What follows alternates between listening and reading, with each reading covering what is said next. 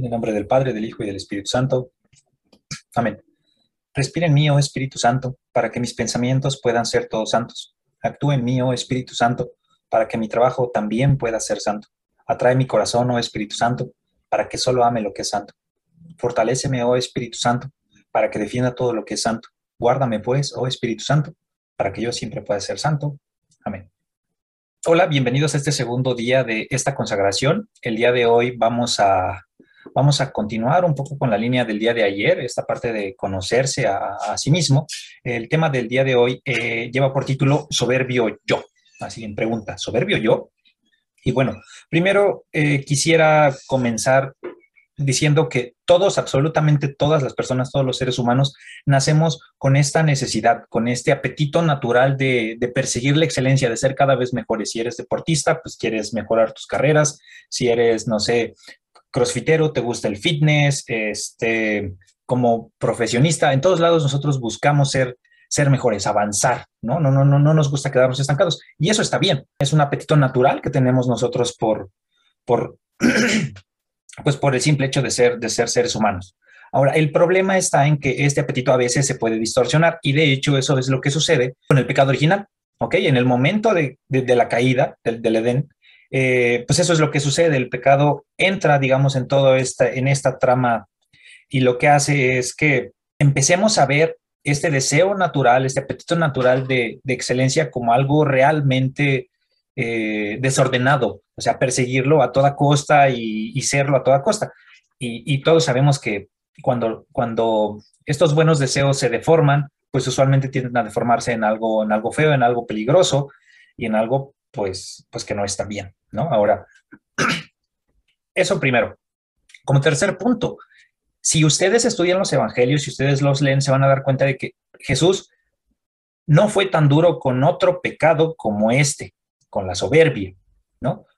Por ejemplo, en Mateo lo que dice, hay de vosotros escribas y fariseos hipócritas, sepulcros blanqueados, eh, serpientes, raza de víboras. Justamente se los decía porque ellos estaban eh, siendo todo lo contrario a lo que ellos estaban predicando. Y no, no, no solamente en este, en, este pasaje, sino les digo, si, si, uno lee los evangelios se da cuenta de que está en muchas otras partes. Por ejemplo, en Lucas 14, 11 dice, porque todo el que será, porque todo el que se enaltece será humillado y el que se humille será enaltecido. ¿no? Entonces, toda la, todas las enseñanzas de Jesús realmente giraban en torno a, a la humildad principalmente, a muchas cosas, pero principalmente a la humildad. ¿no? Ahora, como en, la plática del egoísmo, por ejemplo, se nos, se nos comenta que pues, todos somos egoístas en cierto sentido, ¿no? algunos más, otros menos. Eh, y podría decirse que sucede algo parecido con, con la soberbia. Todos somos soberbios en mayor o menor medida. Entonces, pues tenemos que hacer un examen de conciencia y, y, discernir realmente en qué grado de soberbia nos encontramos cada uno de nosotros. Aquí hay algunas cosas, o sea, el soberbio tiende a ser egoísta, tiende a creerse muy bueno, a que nadie y ni nada lo puede vencer, siempre quiere tener la razón, absolutamente siempre, ¿no? Eh, no obedece, tiende a hacer lo que, lo, que, lo que le plazca porque cree que está bien en todo, en todo su obrar, en todo su pensar, ¿no? Eh, el soberbio se cree mejor que los demás y por ende, pues no, no escucha, ¿no? O sea, no escucha la opinión de los demás. Eh, también vive de las apariencias y eso se presenta muchísimo ahorita en, en, la cultura en la que vivimos, ¿no? En donde realmente, pues todos los los influencers y, la gente, eh, Instagramers, YouTubers, ¿no? Eh, pareciera que viviera solamente de las apariencias, de, eh, pareciera que tienen una vida perfecta, pero vemos que muchas veces no es así, la mayoría de las veces no es así. también se cree autosuficiente y de hecho eso está permeado muy, muy, muy fuertemente ahorita en la cultura de, de, hoy, ¿no? Que yo me autorrealizo y no, y no hay nada ni nadie que, que me pueda impedir que, que, digamos, yo llegue a tal cosa mientras yo ponga todo mi esfuerzo, ¿no?